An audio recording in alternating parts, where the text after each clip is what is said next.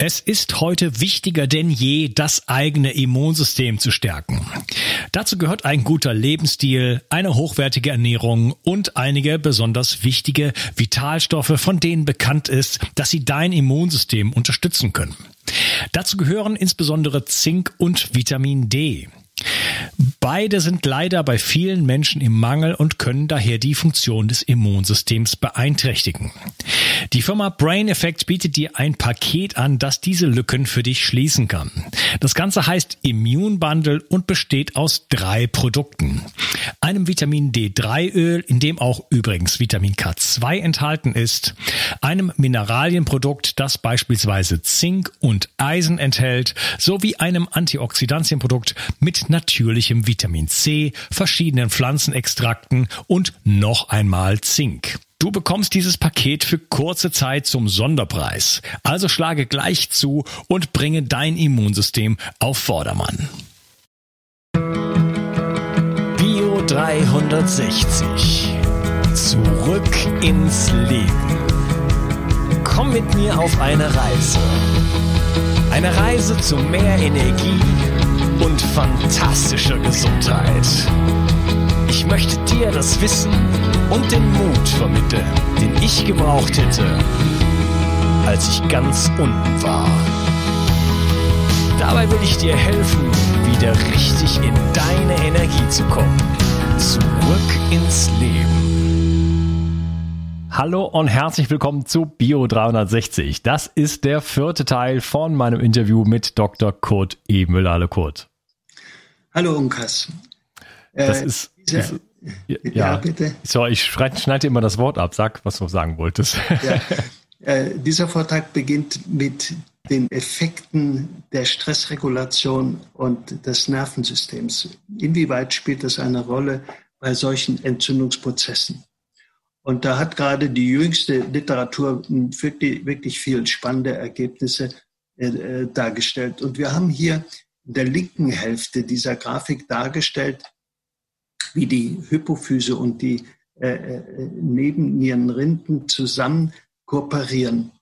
Und äh, wir sehen in der roten Linie äh, den Bereich des Sympathikus. Das blaue ist der Parasympathikus und das ist die hypophysäre Achse, die wir als HPA-Achse bezeichnen.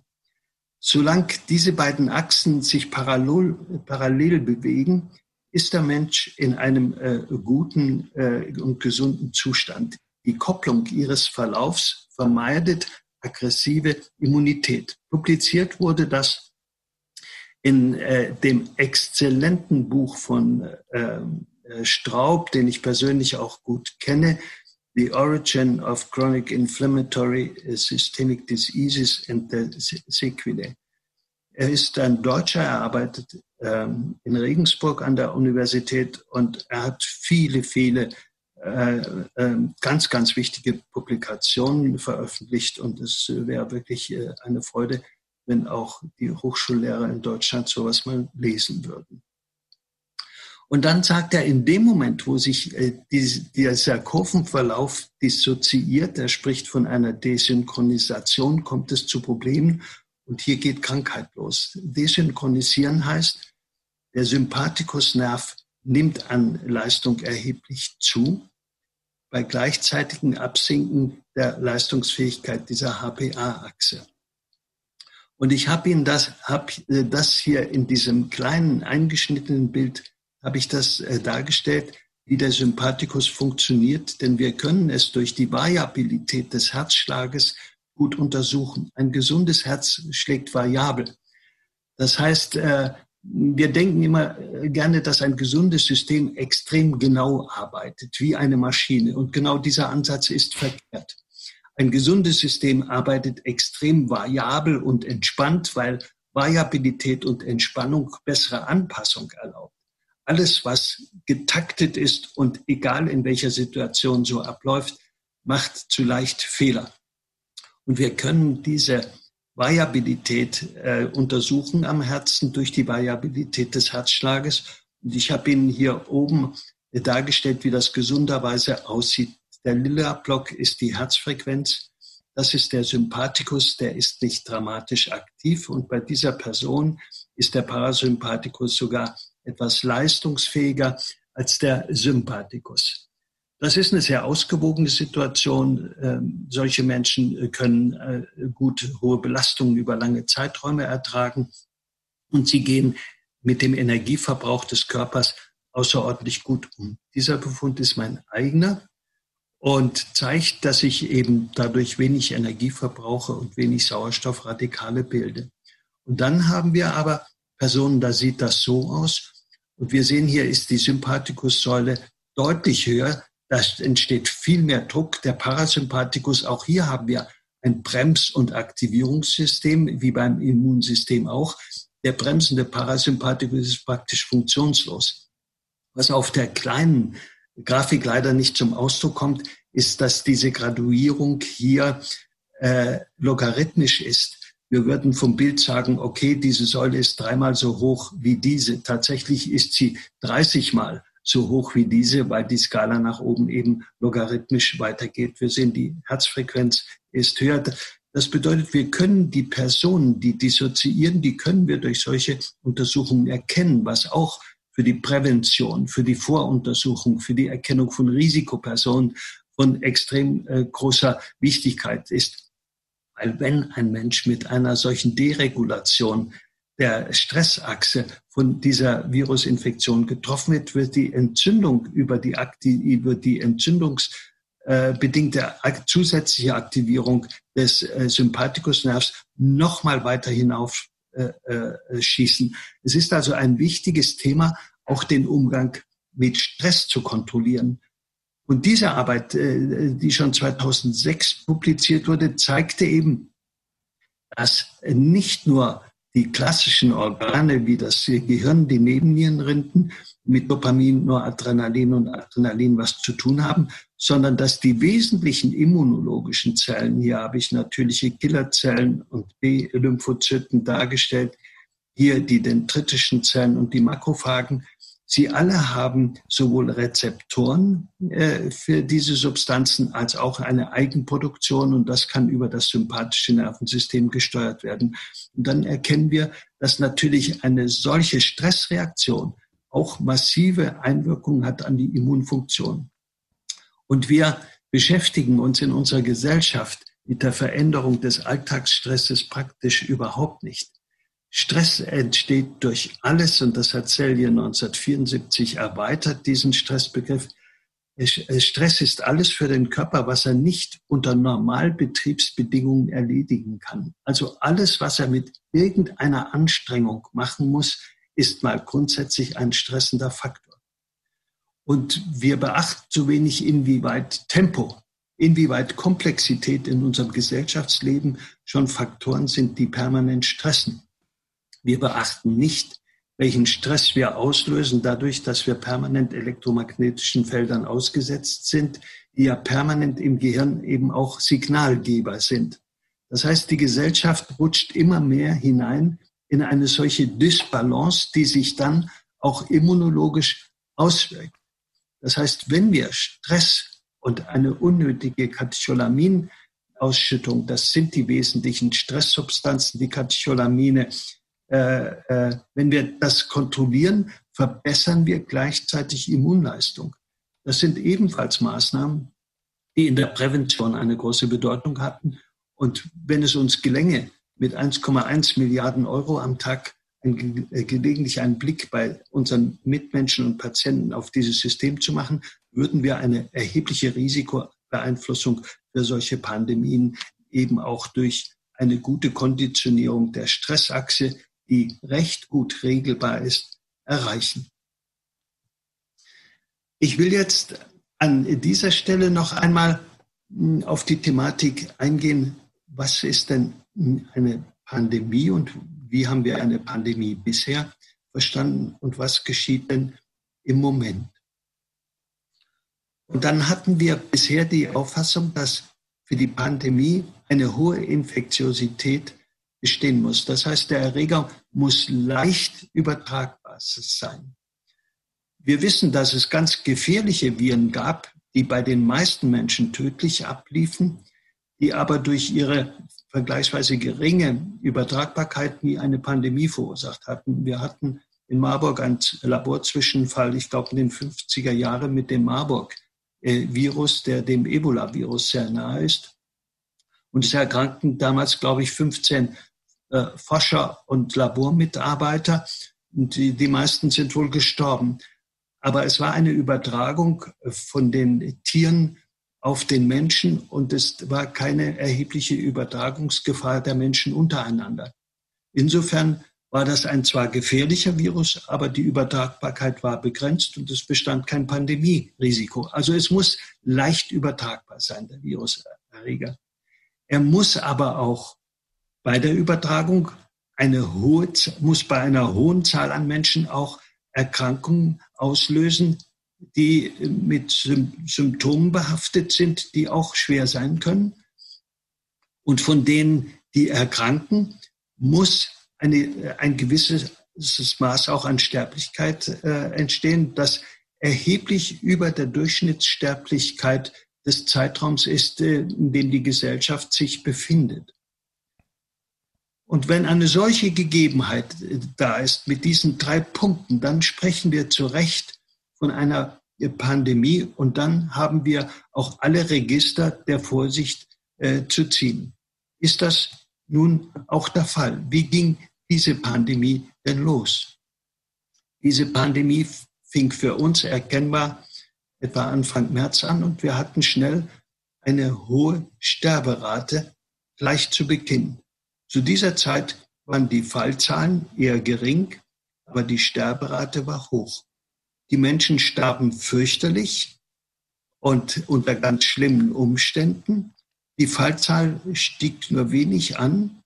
Die Zahl derer, die ungefährlich erkrankten mit leichteren Symptomen, blieb niedrig. Wir sind jetzt in dieser Form der Pandemie, die ich als Pseudopandemie bezeichne, sind wir jetzt hier. Die Fallzahlen nehmen erheblich zu. Die Erkrankungszahlen bleiben niedrig und die Mortalität weist eine Untermortalität auf. Sie ist also geringer als im vergangenen Jahr, als wir kein Covid-19 hatten. Zum Vergleich. Ja, Fallza Fallzahlen sind die positiv getestet, muss man sagen. Ne? Fallzahlen sind die, die einen positiven Test aufweisen, aber keine äh, Krankheitssymptome haben. Das wird als Fallzahl genommen. Wir haben uns aber bei der Pandemiebetrachtung inzwischen darauf beschränkt, die Fallzahl als Kriterium zu nehmen. Wenn wir die Fallzahl als Kriterium äh, nehmen, müssten wir bei Epstein-Barr-Virus permanent in Panik geraten, weil wir haben 80 bis 90 Prozent Fallzahlen in der Bevölkerung. Das heißt, fast jeder, den wir untersuchen, hat diesen Virus abbekommen und es interessiert uns gar nicht, dass das so ist.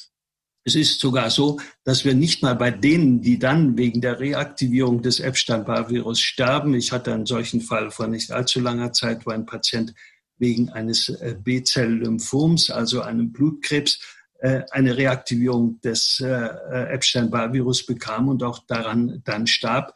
Das hätte gar niemand untersucht. Das wäre das B-Zell-Lymphom die Todesursache gewesen.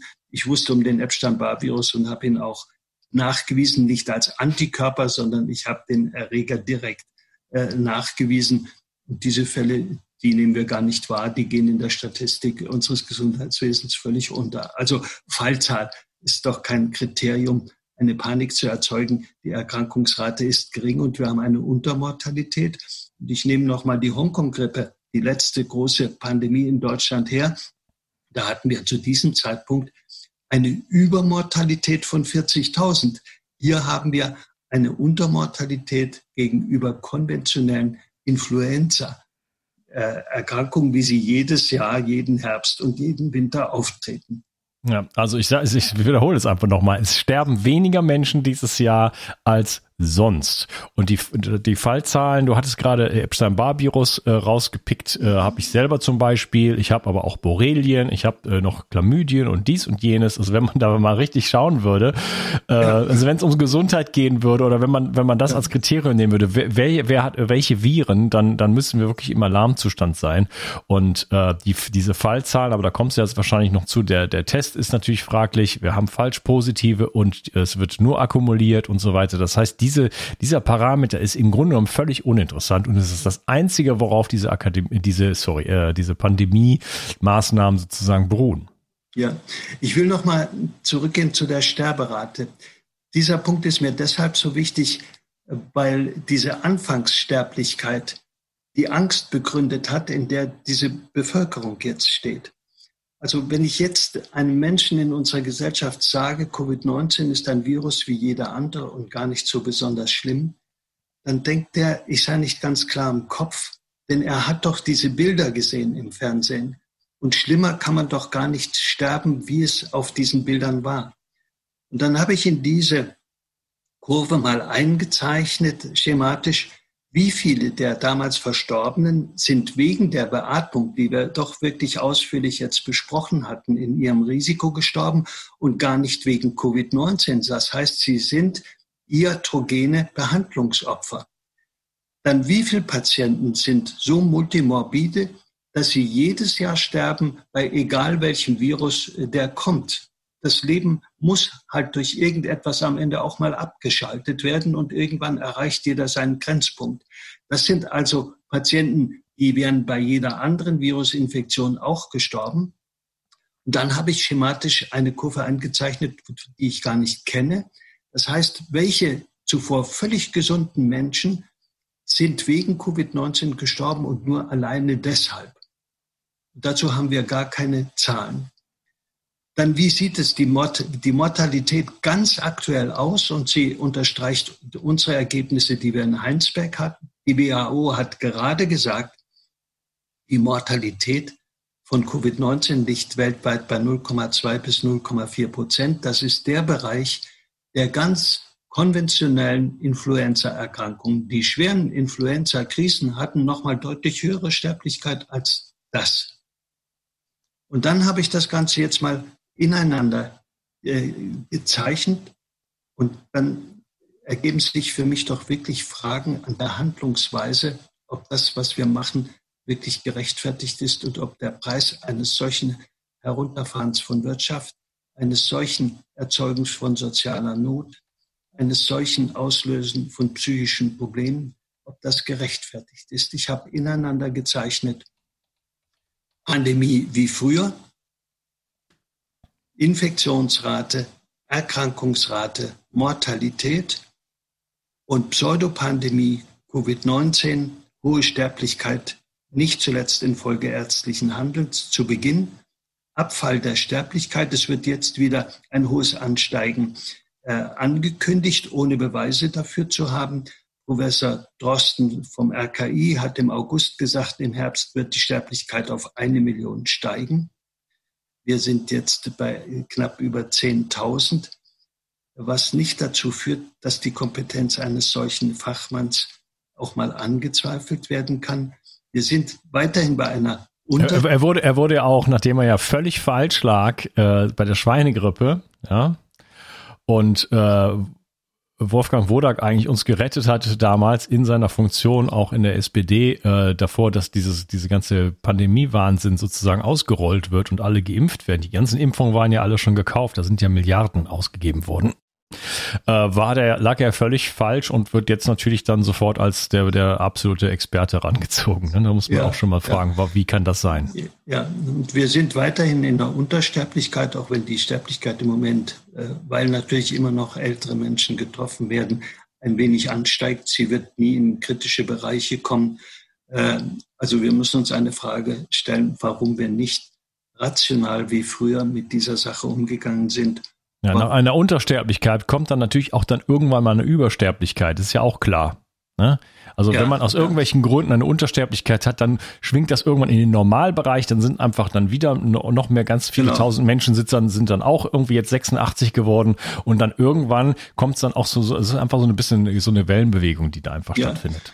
Und dann haben wir in dieser Situation ein ganz neues Konzept. Das heißt, wir hoffen auf etwas, dessen Wirkung wir nicht kennen. Das heißt, wir wollen eine Pandemie mit einem Impfstoff äh, äh, beenden, von dem wir nicht wissen, ob er gelingt. Bei vielen Viren ist das einfach gar nicht gelungen, bei dem wir den Zeitraum nicht kennen. Und wenn wir auf dieses Ziel der erfolgreichen Impfung hin steuern, wir nicht wissen, wie lang wir den gegenwärtigen Zustand konservieren und ihn laufen lassen, statt ihn wie bei der Hongkong-Grippe beenden lassen. Die WHO kam damals in Beurteilung der Hongkong-Grippe zu dem Ergebnis, in dem Moment, wo die Durchseuchung erreicht war, war die Hongkong-Grippe beendet. Und was ich als demokratischer Bürger wirklich bemängle, ist, dass wir keine ausgewogene Diskussion führen. Und auch ich laufe natürlich Gefahr, äh, wenn ich einen solchen Vortrag halte, in die äh, Gruppe der Impfgegner hineinzukommen, in alle möglichen Gruppen äh, hineinsortiert zu werden. Ich bin plötzlich ähm, ein äh, brauner äh, Mitbürger möglicherweise. Mit diesen Gefahren muss man rechnen, wenn man sich anfängt äh, zu positionieren und nicht einfach das so übernimmt, was die Politik will. Und da müssen, das greift in unser Gesellschaftsleben massiv ein. Und ich denke, dass wir am Ende dieser Geschichte nicht mehr die Gesellschaft sein werden, die wir vor der Geschichte gewesen sind. Und wir werden uns künftig stärker über die Form der Beteiligten uns unterhalten müssen. Es ist ein Problem, das ich auch in einem Buch beschreibe, dass sich die Politik die Sachverständigen holt, die das bestätigen, was sie machen die aber vermeiden, eine wirklich kontroverse Auseinandersetzung mit den Inhalten offen zu führen. Dazu gehören im Übrigen auch die Medien weitgehend und auch diejenigen, die sich für Vertreter einer offenen Auseinandersetzung halten in diesem medialen Zirkus, tun es eigentlich nicht wirklich. Das muss ich am Ende auch noch einmal losgeworden sein. Damit bin ich, glaube ich, am Ende der Vortragsserie angelangt und hoffe, dass ich allen sachliche Argumente habe liefern können. Mir war es wichtig, das Thema sachlich zu beäugen. Es ist sicher für viele, die das äh, sehen oder hören werden, kein einfaches Thema, das gebe ich zu. Und es, äh, man muss es vielleicht zwei, dreimal hören. Dennoch hoffe ich, dass ich wichtige Zusammenhänge darstellen könnte. Und am Ende sage ich, Covid-19 ist auch nichts anderes als viele andere Coronaviren. Nur der Umgang damit ist ein anderer geworden. Und darüber sollten wir mal nachdenken. Ich danke dir herzlich, dass du mir dieses Forum geboten hast und ich hoffe, dass wir öffentlich dadurch in eine etwas ausgewogene Diskussion treten können. Vielen Dank, lieber Kurt. Das war wirklich ein ganz toller Vortrag und äh, vor allen Dingen so, ich sage jetzt mal ganzheitlich, du hast so viele verschiedene Herangehensweisen, Aspekte angesprochen. Wir haben über Umweltgifte gesprochen, wir haben über Stress gesprochen, wir haben über Umweltverschmutzung gesprochen. Da fällt mir gerade äh, ein, dass zum Beispiel äh, Professor Dr. Karl Hecht, Freund von mir, mir geschrieben hatte, äh, ist, dass jedes Jahr sieben Millionen Menschen nur an den Folgen von Umweltverschmutzung ja, also von Luftverschmutzung, so, von Luftverschmutzung sterben. Ähm, das, das sind alles Dinge, die da reinspielen. Dann haben wir noch, äh, wir haben uns nicht über 5G unterhalten, was ja auch dann beispielsweise in Wuhan gerade installiert wurde und so weiter. Das sind, aber wir haben über EMF gesprochen, was wieder zu oxidativem Stress führt. Und das ist ja auch etwas, was äh, naja, warum auch immer, aber zur gleichen Zeit sozusagen äh, auftaucht. Ne? Und da darf man auch sich fragen, gibt es da Zusammenhänge? Also äh, ja, du hast ein sehr, sehr schönes Bild gezeichnet und natürlich das Wichtigste vielleicht an der ganzen Geschichte, die Behandlungsmethode, die gerade am Anfang so verwendet wurde, hat äh, nachweislich zum Tod geführt und äh, das muss man dabei sehen.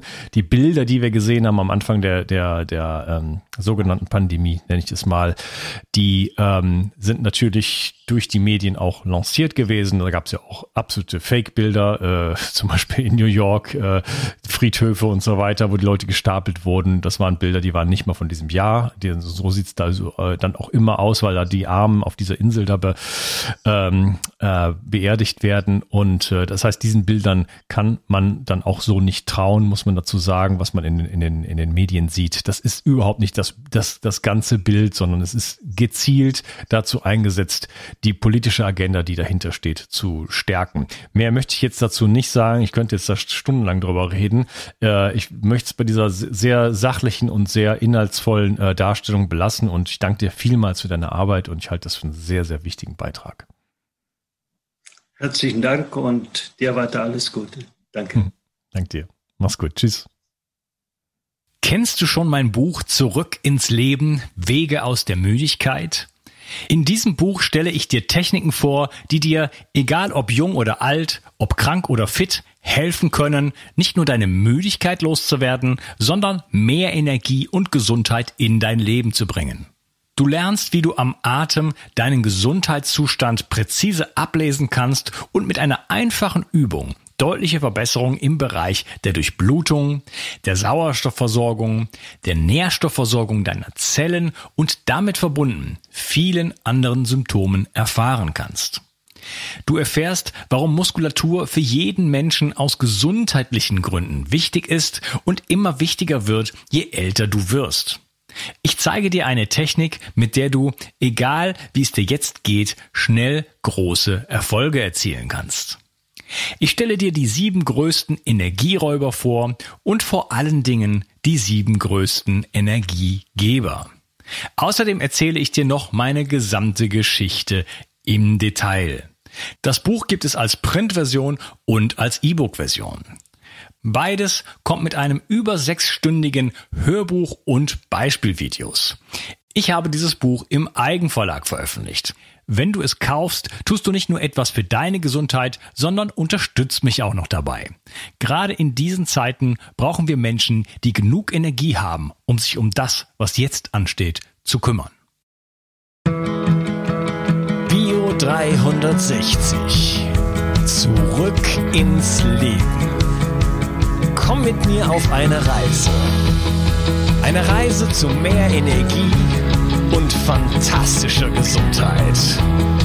Ich möchte dir das Wissen und den Mut vermitteln, den ich gebraucht hätte, als ich ganz unten war. Dabei will ich dir helfen, wieder richtig in deine Energie zu kommen. Zurück ins Leben.